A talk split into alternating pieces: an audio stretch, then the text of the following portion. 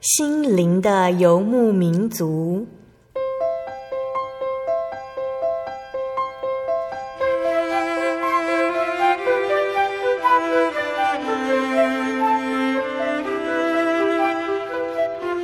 在这个谁都不管谁的后现代社会里，每个人的心灵都是游牧民族。成长的过程就是寻找的过程。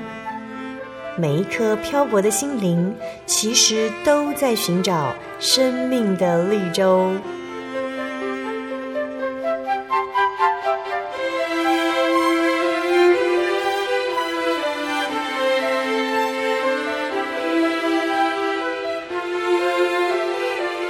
本节目由真耶稣教会台湾总会制作，欢迎收听。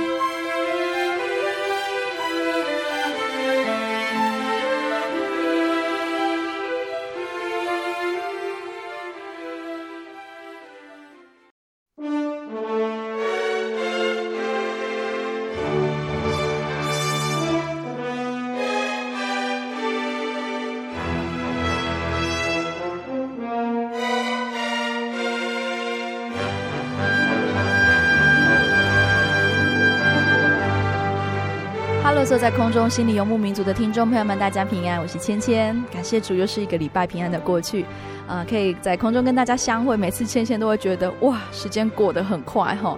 没错，只要一到月底，就会觉得，哇，时间真是不等人，怎么那么快又是一个月的过去啊？亲爱的听众朋友们，这个月工作与我的系列节目当中，有给你怎么样的感动吗？今天要进行的是这个月最后一集的节目，也希望大家能够继续的收听哦。今天播出的节目是八百六十八集《小人物悲喜，凡等候神的必不羞愧》。我们采访到的是真耶稣教会安康教会周瑞文弟兄。周瑞文弟兄，芊芊都称呼他为周大哥。那周大哥呢？他从小就是基督徒。他们家族的蒙恩见证啊，就是由他的祖父，因为他生了重病，无药可治之下呢，接受了亲友所介绍的福音，而全家一起来信主。周大哥也会提到，在他们家当中会有很多很多的见证，而他的身上也有一个主耶稣医治的恩典神迹。在周大哥他大学毕业以后，他就留在台北求职。那这一条职场的路其实走的也是高低起伏不平，他换了许多工作，直到二零零六年，他面临的中年失业的危机。这段期间，他是怎么调试自己的心情，还有面对这个现实的呢？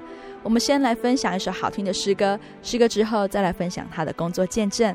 那这首诗歌的名字叫做《凯歌》，歌词是：投靠耶和华胜过倚赖人，投靠耶和华胜过倚赖王子。我们的帮助从何而来？从造天地的耶和华而来，必蒙恩惠，必不羞愧。仇敌虽凶，都要后退。投靠耶和华的人，投靠耶和华的人，必蒙恩惠，必不羞愧。投靠耶和华，胜过倚赖人；投靠耶和华，胜过倚赖王子。我们的帮助从天而来，从造天地的耶和华而来。必蒙恩惠，必不羞愧。仇敌虽凶。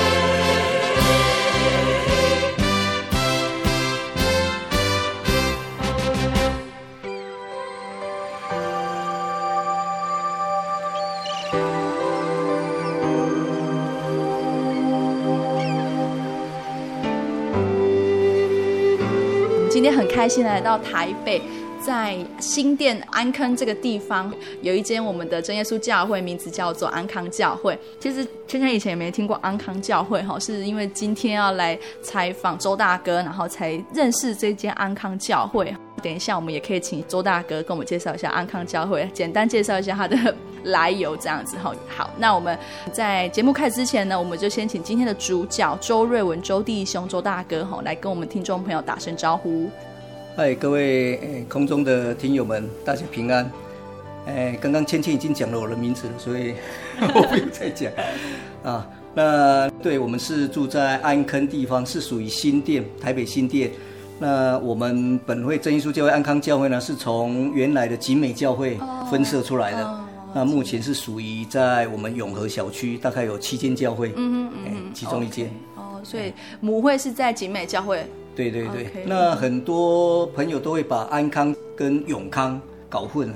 没错。哎，对，所以不是，那个永康在台南，安坑是在那个新北市。哦、oh，那今天其实我们节目是要来见证主耶稣在周大哥身上的关于工作上的经验嘛，所以周大哥你现在目前职业是什么？工作是什么？好，那个小弟现在是在惠普科技，是在一个属于就是研发单位。嗯哼嗯哼。那不过小弟负责的是比较属于跟品质管理、品质保证有关系的嘿、嗯，所以我们的一些像笔记型电脑啦，或者是 All-in-One。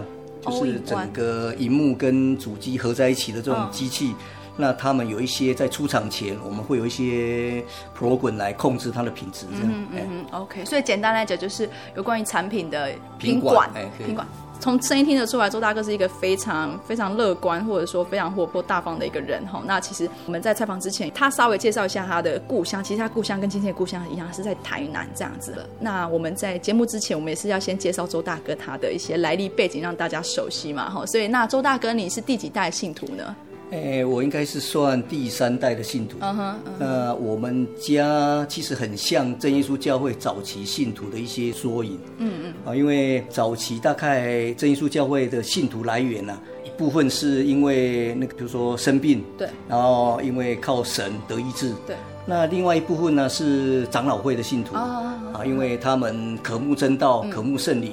所以来到真耶稣教会，那我家刚好是这个缩影。嗯，小弟的老家本来是在嘉义新港的一个鳌曾。嗯，那我祖父是算一个就是很热心庙里的的事的哈，哦，你知道在乡下地方，他也很热心这些事，所以他曾经被选为保证。哦，保证就就是日据时代的村长。哦，哎，哦，那后来又当了庙的什么理事，嗯，就是为了盖庙啊，所以他非常热心这些事。那一直到一九四四年三月的时候。那他就是患重病，嗯、那后来诊断是急性肺炎。啊。那因为在那时候没有药医，对，所以他拖了十三天呐、啊，也不能睡，也不能吃，嗯，啊，已经奄奄一息啊。当中已经拜了很多偶像，对，那也找了很多医生。那到第十三天的时候呢，就延请了三位，其实在北港地方算很有名的医生了、啊。嗯。最后一位其实也是我们的亲戚，那他来的时候要打针，已经打不到静脉了。哦。所以已经可以说已经是离死不远。嗯，然后这个医生回去以后呢，那一天下午我祖父就开始昏迷了。嗯嗯，那一昏迷呢，我的算阿祖，查某阿祖，他就赶快找我的二伯啊，去找一个表亲。那这个表亲其实就是那个现在住在内力教会郭登成执事的爸爸。嗯哼嗯哼。那他很早就信主了。嗯。他也跟我祖父见证了真耶稣教会，见证了耶稣。嗯。但是我祖父一直都不觉得他需要来信主耶稣。嗯。啊，那在患病当中呢，他都一直在照顾我祖父。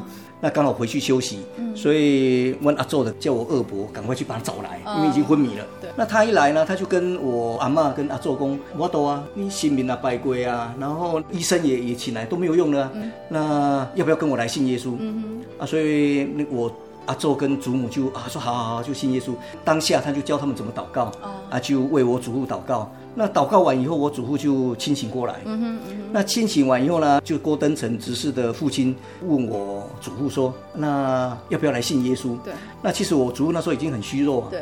真的是感谢神哦，神的美意，他就点头说要来信耶稣。哦嗯。所以当天晚上，他们就找了教会的统领来，嗯，到我家来做家庭聚会。嗯。然后做完家庭聚会以后呢，那真的很奇妙，我祖父已经十三天没有办法入睡啊。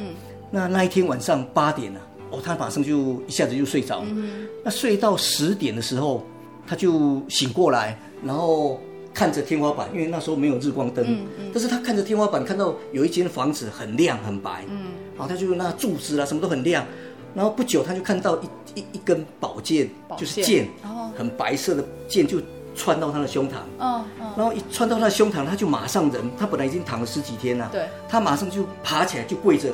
就跪着，然后就就就开始祷告，而且一直跳。啊，那我们知道现在就是跳灵舞啊。对。然后就一直跳，然后那一个郭登成执事的的父亲呐、啊。我就很高兴说啊，那真的有救了。嗯，那我阿嬷是惊他被戏工啊唱嘛，这些回光返照啊。啊，因为最后一个医生有跟我阿妈公公，今天一定不能让他动。嗯嗯。而且哇，他怎么起来一直跳？哇，他就很很紧张。但是郭执事的父亲就跟他讲说，你不用担心，主耶稣会救他。嗯嗯。然后因为他已经十几天很疲累，所以郭执事的父亲就把他按手，就叫他阿门就休息。但是很奇妙，那一天我听我祖父的见证啊。他从十点到十二点啊，这样起来三次，啊，三次都跳领舞，啊，都跳领舞，然后一直到十二点，郭子师的父亲还是最后还是阿闷，然后要他休息啊，所以他就从十二点睡到隔天的八点，嗯，然后从那天开始，病就就好了，啊，所以到五月二十四号，嗯，一九四四年五月二十四号，那他们全家就来就来信主，那时候当然还没有我了哈，OK，所以整个家族信主来的。由来就是由于阿公的生病，对对，然后亲身体会到主耶稣恩典的滋味，所以全家归入受洗。所以是我的内祖父这边。嗯。那我妈妈这边呢，其实是从我妈妈的外祖父啊，就是我们教会的郭回利门长老。哦哦哦，那个是。那他是郭回利门长老，他本来是在长老会二十几年。嗯、那因为他的二女婿啊，就是黄基殿长老，嗯、他在一九二五年在中国得到福音以后啊。嗯那他想说，我的岳父啊，人这么好啊，那我一定要把这个这么好的福音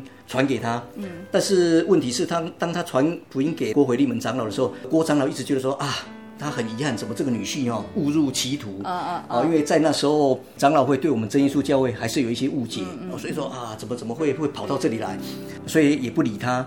然后一直到一九二六年，就是黄基殿长老的的哥哥黄以伊丽莎长老，他就从中国。带了八位，包括张巴拉巴长老，还有郭多玛，来台湾传福音。然后一下子就台湾就有三间教会成立。那黄基殿长老听到这个消息呀、啊，他想说啊，台湾有教会了，所以他从中国就赶回台湾。然后拿着圣经跟就是郭长老啊，就一一跟他跟他辨明真道。嗯嗯、然后跟他讲说，在真耶稣教会是符合圣经，嗯嗯、而且有真理，有有圣灵。所以郭长老呢也很顺从啊，就就当下就听了。嗯，那刚好我的就是我妈妈的妈妈，就我的外婆。对。那时候因为我的外祖父他是长老会的牧师。哦。那那时候他本来是在台南太平径教会。太平。那他本来已经辞职，本来要打算到日本去读神学博士。嗯。所以因为辞职，那所以我阿嬷就是我外祖母呢，她就回到她娘家，回到娘家台中啊啊，所以那时候当。郭回利门长老得到道理的时候呢，我外祖母也在家里，哦、所以他也跟着查考圣经，哦、然后也同时接受道理啊。嗯、啊，所以我妈妈这一边就是从长老会这边过来的，哦、所以其实我还有很多的我舅舅的阿姨，他们还在长老会。嗯嗯嗯。所以我们是刚好是这个缩影。对对对，刚刚周大哥说的就是从小信主，生病得医治，或是从长老会这边过来的哈，所以他们爸爸妈妈这边刚好是两边两个状况的缩影这样子。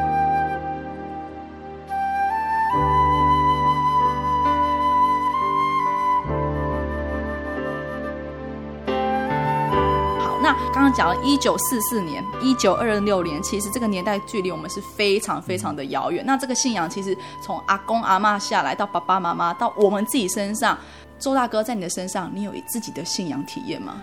哎，对，其实那个，因为我算从小就受洗，对，然后在真耶稣教会的环境里面长大。但是，虽然从小父母会把家里的一些神的恩典呐、啊，包括我自己身上哦，神的恩典哦，然后跟我们见证啊，对神的这种体验观念哦，往往都是从父母来的。嗯哼。那其实，在我家有太多太多神的恩典哦，就像约翰福音的作者讲的哦，这个讲讲不完呢、啊。嗯、但是，因为毕竟还是父母跟我讲的，其实体验不是很深。没错。比如说，在我。身上发生的哈，我小时候啊，我父母说我很奇怪，就是三四个月就会做。那因为那时候我们是租在台南一个林执事他家，他的二楼。那林执事其实就是我们车长老娘啊，他爸爸。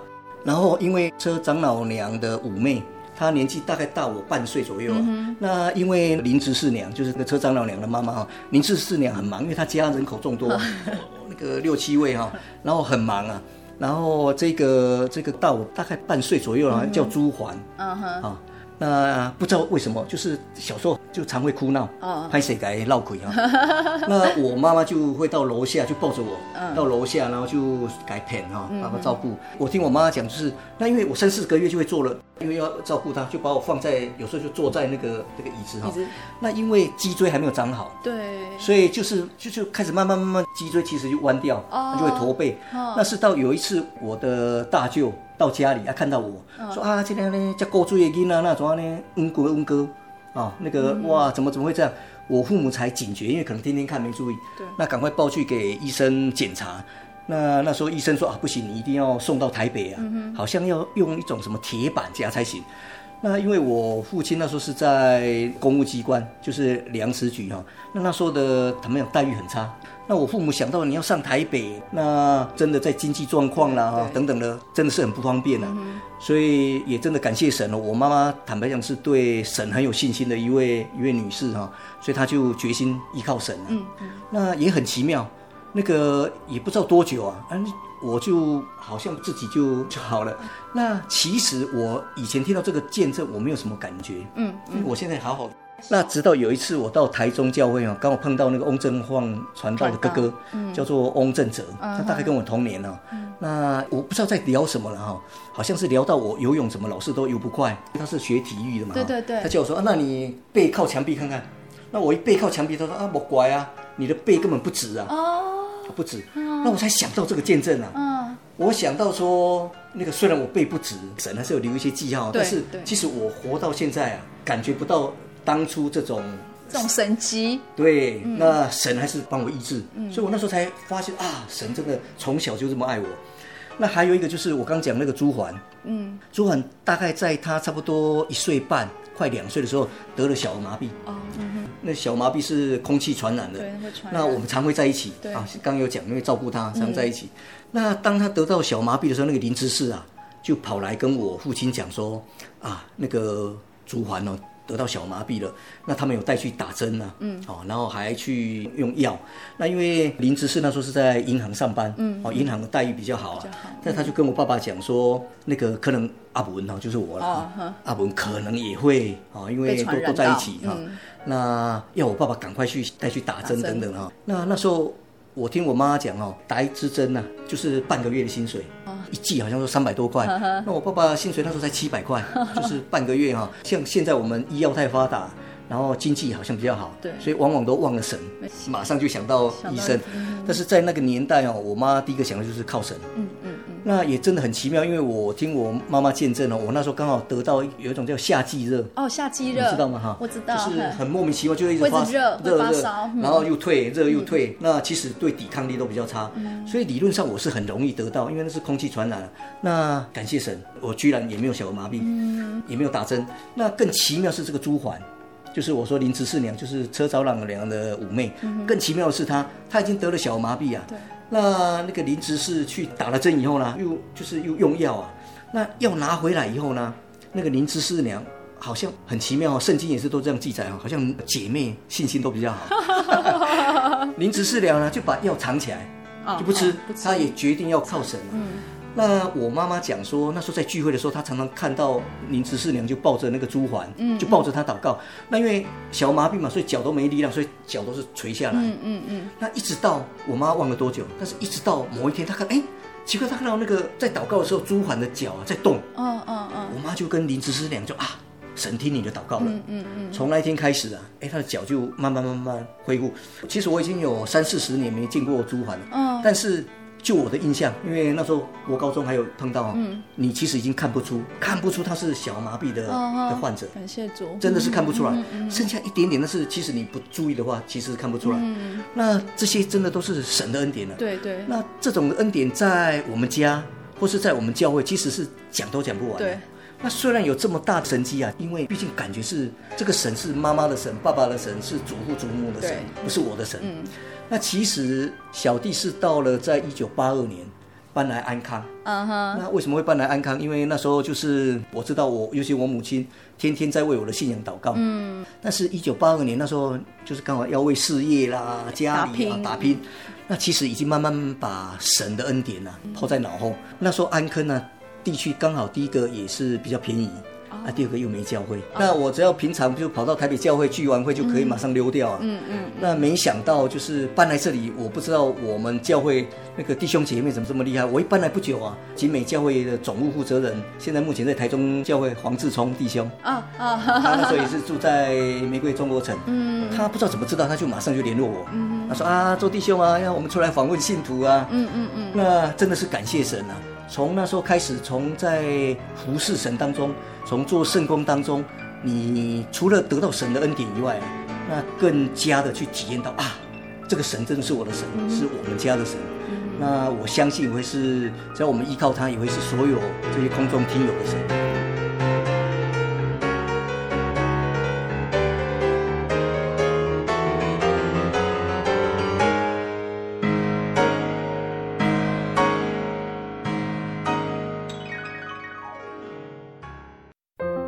圣经的道理好有兴趣哦，可是又不知道怎么入门哎。你可以参加圣经函授课程啊！真的啊？那怎么报名？只要写下姓名、电话、地址，寄到台中邮政六十六至二十一号信箱，很快的，你就会收到第一课的课程了。赶快去寄吧。嗯。圣经函授课程能循序渐进的引导您更了解耶稣基督的福音。得到生命的滋润和来自信仰的力量。本课程完全免费，欢迎来信台中邮政六十六支二十一号信箱，请注明参加函授课程。愿神祝福您。心独自在街上漫游，不知何往，寻寻觅觅。却找不到生命。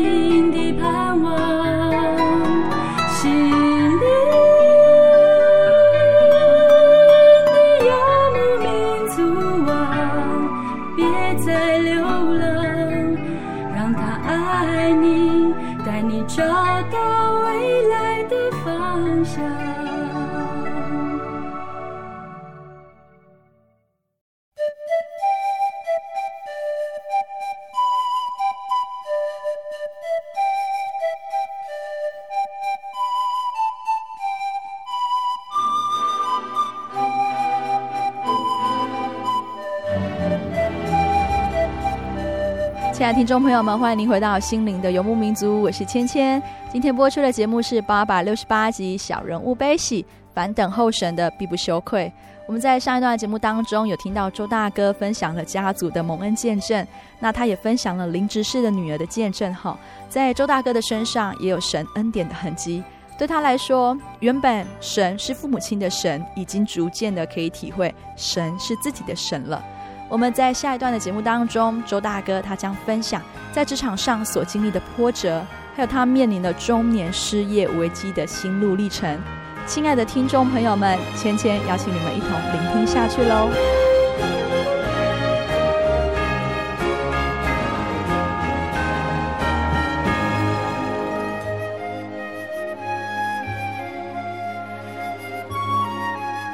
在下半段节目当中，我们要来分享为什么周大哥会来台北呢？那他走这一段人生的道路的一个心路历程的一个转变哦。好，那刚周大哥讲到说，你就来到了台北，那是因为你在这边求学，然后就在这边任职了吗？对，小弟是读淡江电算，嗯哼，所以那时候是住在淡水。那毕业服兵役以后呢，因为在资讯产业，在我毕业的时候是一九八二，所以我退伍是一九八四。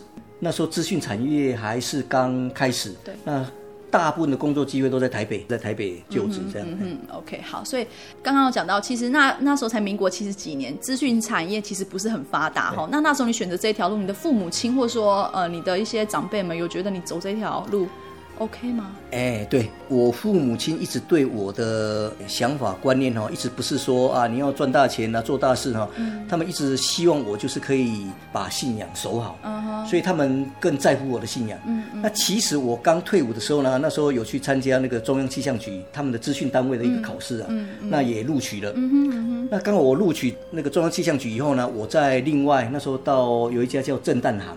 哦，震旦行，OK，他的电脑部门我也已经在那边上班了。嗯，那因为中央气象局，我从六月准备考试，那我是八月到震旦行上班。嗯嗯，那六月准备考试，然后考完以后，一直到十月，气象局才通知我说啊，录取了，请我来上班。嗯，那小弟是比较叛逆型的啊，就觉得哇，四个月，我是当时就把他回绝。嗯，那我爸爸是有一点，第一个，当然他也是公教人员，对，对他会觉得说，第一个那个。公务人员也比较稳定，有保障，有保障。嗯、那第二个是更好的是，你不用像私人机关哈、哦，就是按那无没没记的，常加班啊，时间不固定，那就会远离神，就是你就比较少时间来亲近神。对对。所以他其实很希望我到中央气象局。嗯、那因为那时候没想想细汉哦，我现在很后悔。没错，现在公部门大家抢着要。啊、对呀、啊。嗯因为年轻啊，所以会觉得说、嗯、啊，反正就是想要在，尤其是资讯产业刚开始新的，对，对所以你想要多学一些东西啊，嗯嗯嗯，想要冲刺这样子。对对对，OK OK，好，那再来进入震旦行之后，事业一帆风顺吗？坦白讲，在那时候资讯产业也在，应该是说也蓬勃发展。嗯，那那小弟在这一部分也算还感谢神，还算蛮用功的，嗯、所以初期其实是还算蛮稳定。嗯。但是呢，就是稳定是我很稳定的哈，因为那时候也年轻，所以你很容易就找到下一个工作。对。不过对那些原来的公司看起来他们是不会这么认为，因为我太太常说我是一个公司杀手。我从第一个公司一直到目前这个工作已经有我看有七八个公司了换过。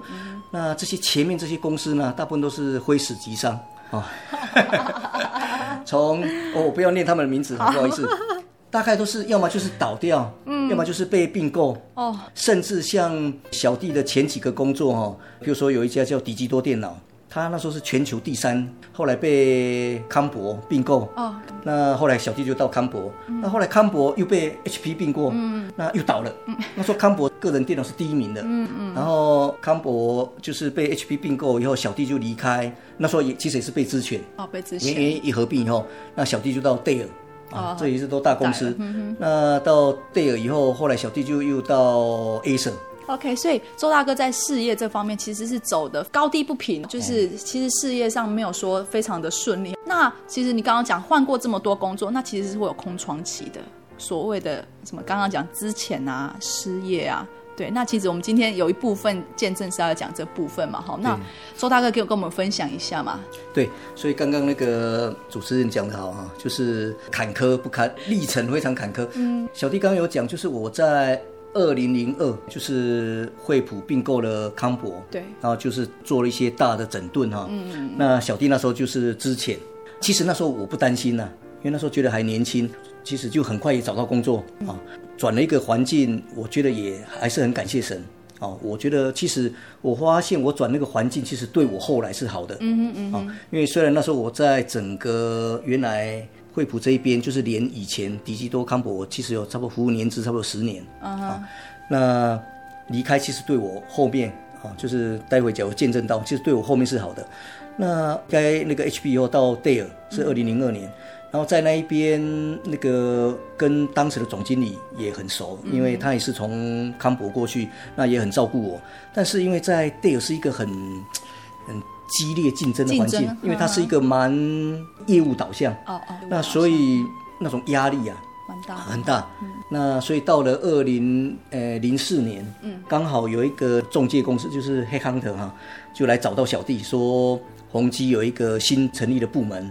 那他是直接隶属于那个董事长啊的一个，他主要是要做一些企业客户的一些策略规划。嗯。所以这个部门大概都是从外商找来。哦。那小弟那时候就想说，第一个宏基是一个国内的公司。嗯嗯。那第二个你是在总部。嗯。因为一般你在外商都是在分公司。对对。那其实都是被一般都是被摆布的。对。那在宏基你是在总公司，其实又是隶属在整个啊那个之下哈总部，而且是隶属于成峰。嗯。所以应该会比较有发展。嗯。那第三个是国内公司，应该可以做到退休。哎，对，所以所以在二零零四年，我忘了好像五月，嗯，就到了宏基，嗯哼，啊，那那个没想到风云变色，在二零零六年二月，就是刚过完农历的春节，啊，上班的，我记得上班的第三天呢，就是礼拜三，那我们副总就我们部门的副总呢，就找大家。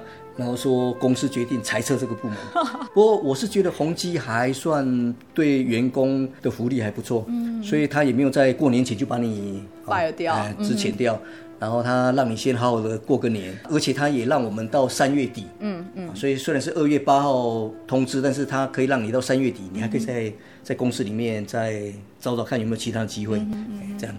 那其实当时就是小弟刚进 Acer 哈，那可能是因为工作的环境，嗯，那小弟是一个比较急的，嗯，Acer 可能跟部门也有关系哈，嗯，那我感觉他的步调不是很快，嗯嗯，所以我刚进 Acer 的时候我就想离开，嗯，所以等到二零零六年宣布这个部门裁撤，其实小弟是有一点松了一口气，嗯，说那刚好逼自己。哦，赶快再去找其他的机会。嗯，那当时我的同事，毕竟我刚谈到 Acer 的福利还是不错，嗯，他们都想办法在公司内部看有没有机会。嗯，那小弟是应该是说唯一一个，根本就是我内部机会没有找，我赶快。往外面找，那小弟有一个想法，就是说你失业越久，你可能会越没有斗志。对对。所以小弟就是从一宣布，我就很积极的，包括寄了很多履历啦，给一些那个人力中介，比如说现在比较流行的一零四啦，嗯，那当然不止这些，还有一些以前小弟就认识的一些人力中介公司。然后我印象中我是寄了五十几封履历表，蛮多的，寄了蛮多，但是很可悲的哈，是，诶有通知你说，哎，我们来谈谈看的哈，才不到一半，嗯，才二十几个回复，那二十几个回复也不见得是那个真正要真正的公司，而是有一些人力中介公司，对，他只是要你去谈一下，然后留你的资料，嗯，这样，真正有机会去 interview 其实只有八个。八家公司，嗯哼，八家公司，五十分之八，所以几率没有很高，没有很高，对。而且那时候产业其实很蓬勃发展，所以人非常多，年轻人非常多。那那时候大概几岁的时候？诶，我在二零零六年的时候，那时候已经四十六岁，四十六了。所以其实那时候找工作是蛮蛮有压力的哦，应该说蛮困难。嗯，我大概一开始很积极的找工作，那很奇妙的就是。初期在 interview 当中，我觉得很顺利，对，让我觉得说应该很快会找到工作。我们在面谈的时候，你会感觉到对方的啊一些对喜不喜欢你，然后你有没有回到大家中心的这部分。对，那你只要发现他一直在跟你谈，对，其实机会蛮大。嗯，那譬如说我刚刚谈到 Dale，那因为我还有一些朋友在 Dell。所以那时候我看到 Dell 有一个工作机会，uh. 所以我就直接就是投履历表进去，但是一直都没消息。嗯嗯嗯。那我的朋友呢就去找人事，找 Dell 的人事说：“哎、嗯，这里有一个不错的人选啊。嗯”嗯嗯。那那个人事呢，他就安排 interview。我还记得我那一天安排 interview 的时候，因为刚好他们部门的一个主管从美国过来，嗯，所以他特别安排那一天。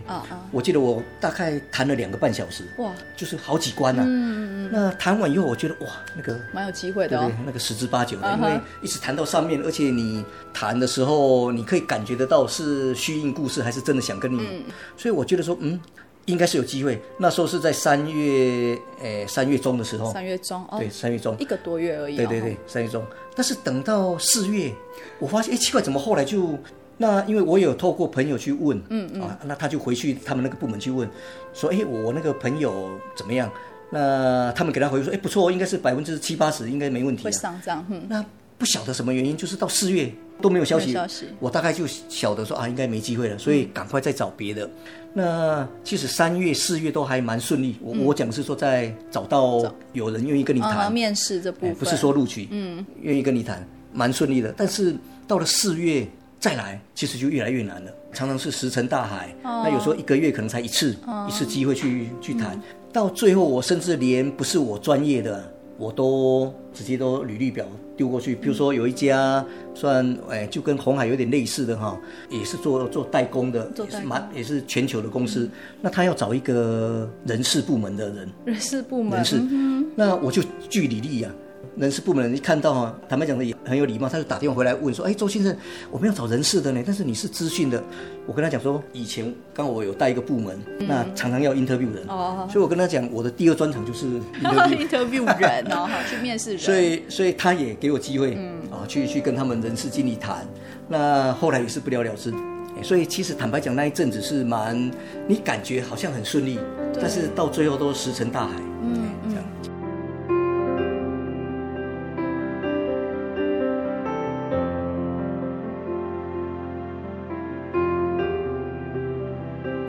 我想到一个问题，就是年纪上的问题，然后再来，你原本觉得会上的，但是最后没有消息，那个压力还有那个失落感是一加一越来越大，越来越大哦。嘿，所以你当时候找了几个月？总共你看，我从二月被通知嘛，哈，对，我到十月底，哇，哎，才才才再找到我现在目前这个工作，嗯嗯，嗯，所以算来也有七八个月。OK，所以这七八个月心路历程如何？感谢神，真的是感谢神。那个我们有神依靠哈，我就想到以赛亚书四十九章那边有记载啊，说等候神的，必永不自羞愧。嗯，哦，真的是这样啊，我们的神真的是又真又活，而且倚靠他真的是有说不尽的恩典啊。那在那其中，其实你说没有压力是骗人的，嗯嗯，哦，那你还是会有压力啊。嗯，平常我就是薪水就交给我太太，对，所以我平常都不再管钱了。那那一阵子我就忙着找工作，对，我也不去管钱的事。嗯，我一直到大概九月的时候，嗯，我突然想到说，哎，对哦，我已经半年多了没有收入啊，那家里不知道怎么样啊，所以我就问我太太说，哎。那我们现在的储蓄怎么样啊？那我太太只很淡淡的说，大概到底了，啊、就就就我一听了，坦白讲，心里是有一点诶、欸、难受啊，因为就是几乎把以前的积蓄就差不多把它花光了。嗯。那但是很奇妙的是，我不会很急，也没有很急。嗯。那后来我事后想起来，真的是神的恩典。嗯嗯。啊，真的是神的恩典。那我觉得最大的原因是第一个。就是在二零零六年过完年啊，那我们教会的教牧负责人，嗯，纯仁弟兄，嗯，因为他是医生，那那时候他就是他就报了国合会的一个专案，嗯，所以他就到那个圣多美。就被派到圣多美去做，就是医疗的服务。嗯，那一去就是要两三年。那小弟那时候是安康教会的宣道负责人。嗯嗯。呃，北区还有那时候我们注目的陈传道，就陈立荣传道，就一直 push 小弟说去接李弟兄的位置。那本来小弟一直不想接，那后来真的是神的恩典，还好接了，真的是接了。不是说不接神会处啊，不是完全跟这个无关，嗯、而是因为当接了教牧负责人，因为在真耶稣教会教牧负责人是一个比较是好像门面一样，就是大大小小事情你都要管，多面性的，你都要管。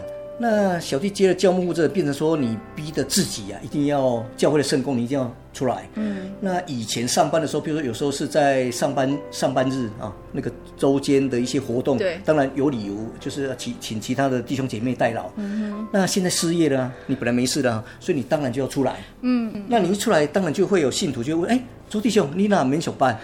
那你只好老老实实的说啊，拍谁我失业，这么来垂头喽。嗯那其实哈，当你愿意去面对它，嗯，很奇妙的，你去面对它，那其实有两个好处。第一个，不会把自己绑在家里，对，你反而是。去继续你的生活，面对这个现实，对，面对这个现实，那继续你的，你你还是有你的工作要做，对对。那第二个是，当你讲了，很多弟兄姐妹知道，他帮你祷告，对，他就帮你祷告，所以觉得说，你只是宣道，反正是布道会什么，就再出来就好了。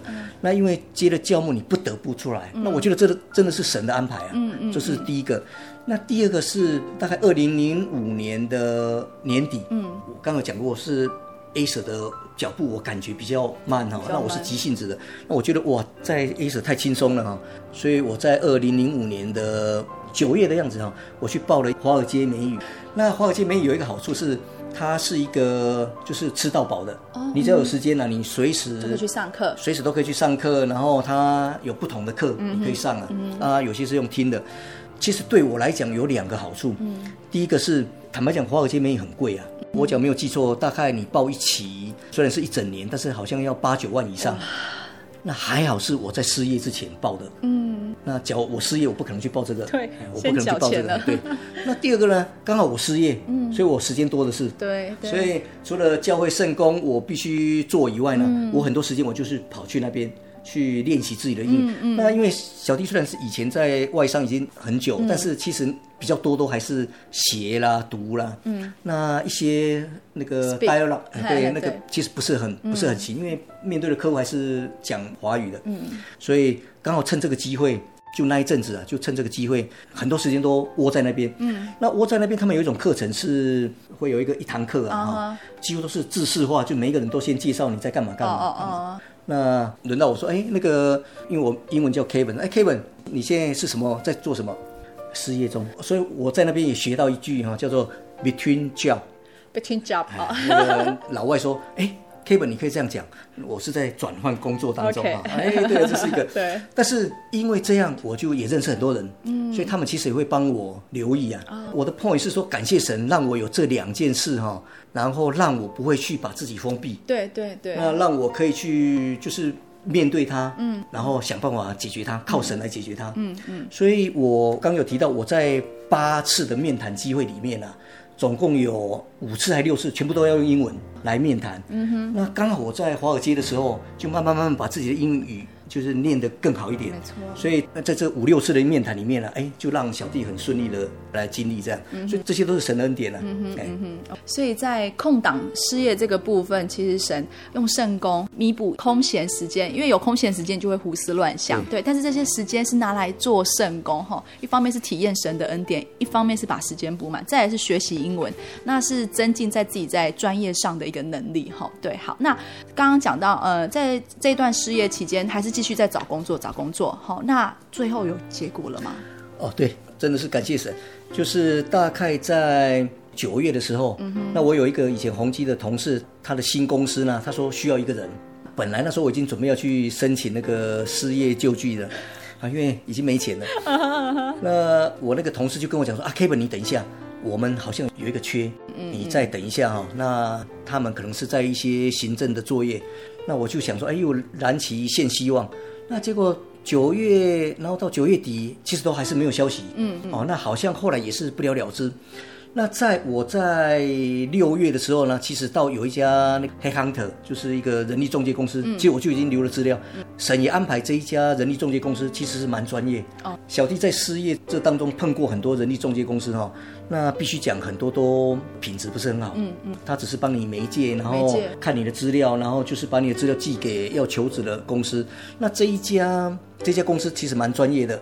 他会帮小弟就是整理，比如说我的优势啦，对，嗯、等等的，然后等到你去面谈的时候，他也会透过管道去了解到底这个 candidate 是不是有机会，嗯嗯嗯、或是他的机会多少等等的哈。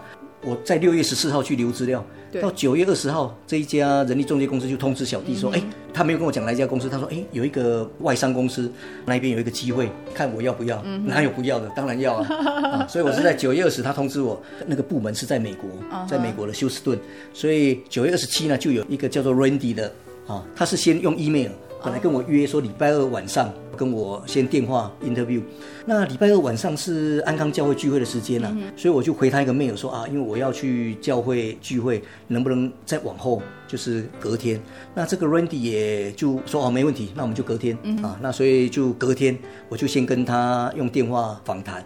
那 Randy 其实他是在做筛选的动作，哦、因为可能很多的那个 candidate。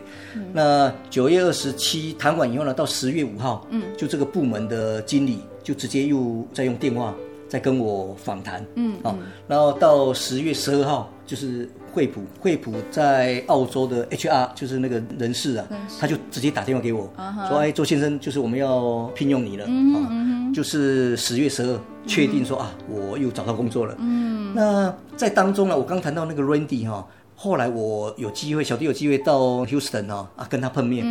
这个 Randy 是一个很虔诚的基督徒啊。哇，感谢主。那真的是感谢主。那所以我想这个有加分。对对 对。那我跟他也谈得很来哈，因为他刚好是基督徒，很虔诚的基督徒。那我们到现在都还在联络啊。我觉得这个有加分，绝对有加分啊。再加上这些这个部门啊。本来都是康博，就康佩的一个老同事，嗯，所以我觉得这些都有加分。那这些也都是神的安排，嗯，那再加上他要求的这些资历，嗯，几乎好像是为小弟设立的一样啊，嗯嗯，所以我觉得这个不是小弟的能力，我觉得真的是神安排这个工作给小弟的，嗯，真的是要感谢神，感谢神。好，其实，在失业这段期间，忙碌的是在教会的工作，但是神给的恩典是在最后十月能够找到一个符合自己需要的一个工作，哈、嗯。那其实这个工作，坦白来讲，应该是蛮多竞争者在跟你做竞争的，哈。那最后公司有给你一个回复，说他们是以什么条件来聘用你，还是说他们为什么会聘用你吗？这个我不是很清楚。嗯、哎，我刚刚有提到说我在三月中啊，其实是有到戴尔去去谈一个工作。对，这个工作跟十月小弟在惠普的这个公司一模一样啊、哦，完全一样啊，是完全一样的工作。但是在惠普这个工作的薪水，居然是比戴尔多了七十趴，多了百分之七十。嗯，真的是以赛亚书讲的，等候神的，神不会让你羞愧。嗯嗯啊，真的是神是远远多于我们所需要的。对对、啊嗯。那这个是我从这个在事业当中体验到，真的，一切都是神的美意，也是神的祝福。嗯哼，感谢主哈，七十趴很多呢。七十趴真的很多，所以多了六七个月，对，哎，那绝对是值得的。没错，而且多了这几个月是你多了这些时间在服侍做圣工，哎，对，所以天上的天币跟你地上所有的钱财，其实是一举两得，主耶稣一次给你拥有这样子，非常感谢主哈。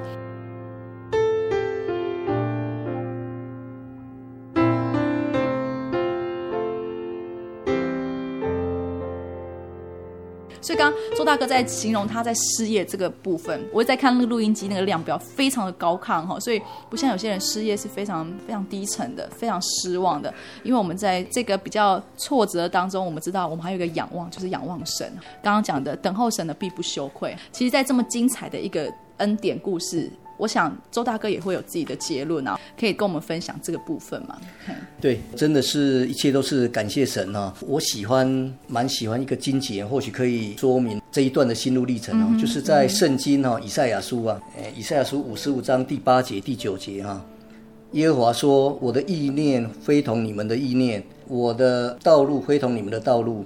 天怎样高过地，照样我的道路高过你们的道路。”我的意念高过你们的意念，嗯哼，嗯哼，这是小弟很喜欢的金节，那刚好也可以诠释小弟那一段时间哦，就是我们往往会想不透，神为什么让我遇到这些事情？对，那我是基督徒呢，我是信神的呢，对啊，我是信又真又活唯一的真神，那为什么神还是会把这些试炼在世人看来是不好的？嗯，哦，是不荣耀神的事情，对。对就是临到小弟身上，我还记得我那时候在华尔街美语有认识一位年纪大概也跟我差不多，那他自己开了一个公司，一间公司，那他有一个小儿子呢，就是先天性的疾病，uh-huh. 所以就是常常要要要要住院。Uh-huh. 那小弟知道这个现象，有时候就在那一边就会跟他见证，嗯，会跟他见证神啊。那这位先生呢，他觉得说神是不公平的。为什么让他的小孩子就就遇到这些事情？对，所以当小弟在跟他见证的时候呢，他往往是嗤之以鼻。那当然，这位先生其实他是一个很，也是一个很好的人。嗯，他看小弟失业这么久了，对，那所以有一次呢，他就约小弟出来喝咖啡。我记得好像在七八月的时候，那喝咖啡的时候呢，他其实是要 offer 小弟一个他们公司哈，就是有一点做这种电话行销。嗯，他跟我讲说，这个薪水不多。但是暂时可以帮你度过这个难关。嗯嗯。那不过在谈的时候，他也谈到谈到一件事，他说他认识三个他很好的朋友，对，都是基督徒。那一个呢是生意失败，啊，那一个是被倒账，啊，另外一个就是你失业这么久。那时候想起来就是有一点，哎，我们在想办法做见证。那、啊、怎么神会让我遇到这些事情？嗯，嗯好像蛮不荣耀神的、嗯、啊。那但是其实就像这里讲的，神的意念我们真的不知道，嗯嗯，神的道路我们真的不知道。往往神对他的儿女安排的都是对我们最好的，嗯、不见得我们当初认为，或是我们现在看，那其实神都是会把最好的给他的儿女啊。嗯，对。所以我想这个蛮可以诠释，刚好小弟很喜欢这一这一段经节啊。嗯，那真的是仰望神。等候神的真的是必不致羞愧。嗯嗯嗯哼，所以刚刚有讲到说，虽然是基督徒，但是还是会有一些挫折，会有一些难关要度过。但是神总是最后会把最适合、最好的留给他的儿女。哈，那其实，在收音机前面的听众朋友也是一样。哈，可能你现在是失业，或者说你现在真的要找工作。嗯，周大哥有没有给我们一些就是在待业的，或是说现在正在失业当中哈，处于这种困境的人一些鼓励、一些勉励的话呢？好。哎，感谢神啊！因为这个节目在六月嘛，哈，刚好一些很多毕业生要投入职场哈。那我想职业没有什么贵贱呐。嗯嗯。那当然，因为我们一些这几年经济大环境不好，然后坦白讲，政府有一些措施不是很很正确，所以导致会有一些什么二十二 K 啦。对。那现在又是大概失业率都有四点多趴。那我是觉得说这个有一点低估，因为有一些短暂性的也都算入有啊，所以其实我相信远高于这个数字哈。那我是对要毕业的这些毕业生，我还是有一些建议，就是说。人生的前几个工作不要太在乎待遇，虽然是二十二 K 这些不要太在乎，重点是说这个是不是符合你的志趣，那是不是你可以在这个工作中你有成长，对，那你有学习的一些一些环境，我想这个比较重要。那对一些现在可能是在待业当中的，尤其是一些中年失业的哈，那小弟还是要就是以自身的经验哈，就是千万要去面对问题，不要去逃避，哦，我知道。其实很难。今天只要不是主耶稣帮我，我相信我也是会陷在这个，尤其是六七个月、七八个月哈。那最好是不要碰到人，最好是躲在家里。哦，对。那因为每一次一出去，人家就会问啊，你在送上。有时候讲到最后都你不知道怎么谈。嗯嗯。哦，我相信会有。那我是觉得，既然我们已经遇到了，不要去逃避它，嗯，要去面对它。那我相信一定会有。会有出路。那更好的是呢，就是假如能够来认识这个又真又活的神，那像刚刚小弟见证哦，他真的是可以成为你的依靠啊。嗯嗯。好，那你就会知道，就是只要有一个你可以依靠的真神，那他随时在帮你安排最好的道路。嗯。这个时间可能很短，但是也有可能让你等待的时间很长。嗯。但是不管怎么样，你知道他会帮你安排。嗯。小弟在这一段时间有一个很奇妙的体验，就是。小弟不是说完全不会急，嗯，偶尔还会想起来是说啊，已经没钱了，还是会觉得有一点不准，嗯，有一点郁闷，说哎，怎么会失业这么久？但是很奇妙的是，小弟始终都有一个感觉，就是神已经在前面帮我安排好了，嗯嗯嗯，只是这个前面还要走多久，自己不知道，我现在还不知道，我现在还不知道，但是一直都有一个一个一个意念啊，说神已经在前面帮我安排好了，而且那个道路其实是比我想象的更好，真的是这样。八个月以后，神安排的是我完全想象不到，对一个中年失业的人呢，完全想象不到的美好。那我还是要鼓励我们空中的听友，假如你正在待业，那我们所信靠的这个又真又活的真神，他真的可以成为你的依靠。那真的很欢迎你到就近台湾很多地方真耶稣教会啊，让你来认识这位真神，让他成为你的依靠，相信他一定会帮你做一个更美好的安排。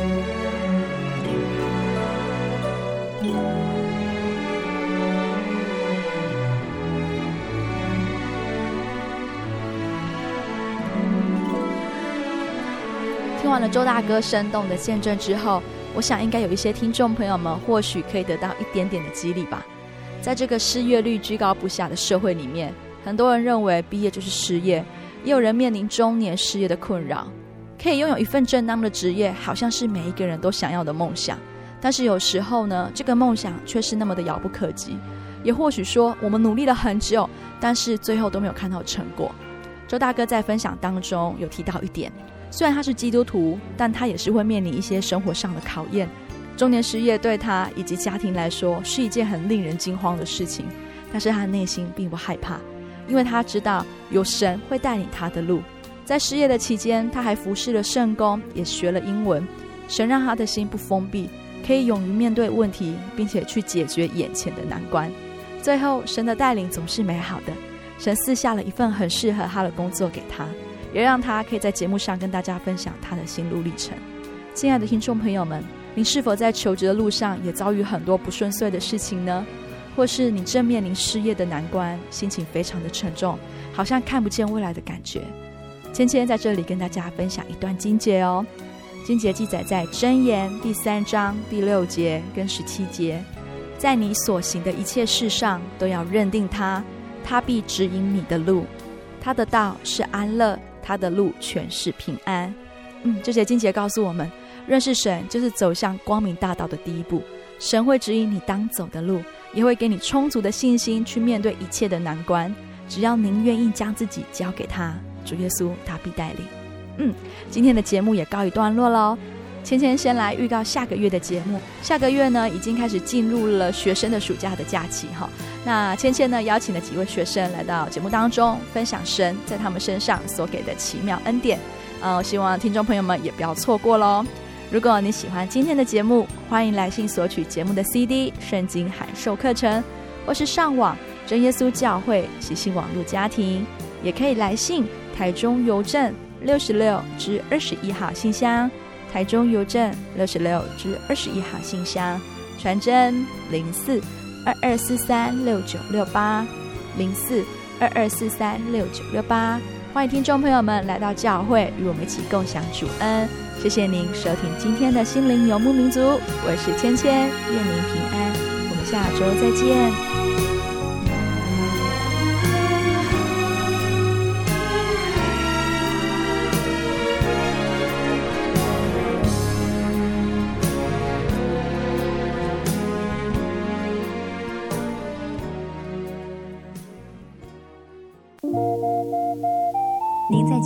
曾经看过这样的招牌“真耶稣教会”吗？